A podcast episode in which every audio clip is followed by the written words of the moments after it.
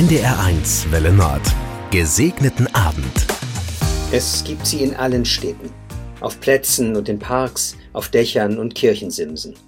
Nie sind sie allein und ihr Gurren ist kaum zu überhören. Sie sind furchtlos und fliegen nur auf, wenn Kinder sie jagen. Straßentauben sind überall. Aber gemocht werden sie nicht. Ratten der Lüfte nennt man sie oft, weil sie angeblich Krankheiten und Parasiten übertragen. Und auch wenn das Risiko hierfür vergleichsweise gering ist, hat das ihr schlechtes Image nicht verbessert.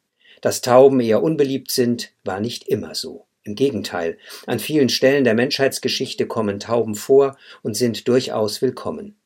Als zahme Hausgenossen sind sie bereits in der Antike beliebt, und man schätzte als Charaktereigenschaften nicht nur ihre Fruchtbarkeit, sondern auch ihre durch Schnäbeln bekundete Zärtlichkeit sowie ihre treue Paarbindung.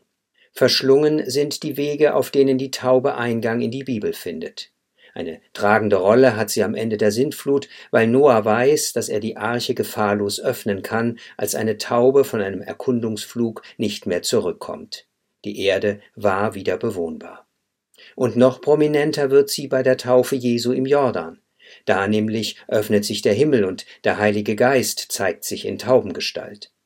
Seitdem finden wir in Kirchen oft eine weiße Taube über dem Taufbecken. In diesen Tagen sind auf vielen Straßen noch andere Tauben unterwegs. Auch sie sind weiß, aber fliegen können sie nicht. Menschen tragen sie gemalt auf Transparenten und bitten um Frieden und Versöhnung. Daran muss ich jedes Mal denken, wenn ich es in unserer Stadt gurren höre. Ich bin Stefan Geiser, Theologe aus Emshorn und wünsche Ihnen einen gesegneten Abend.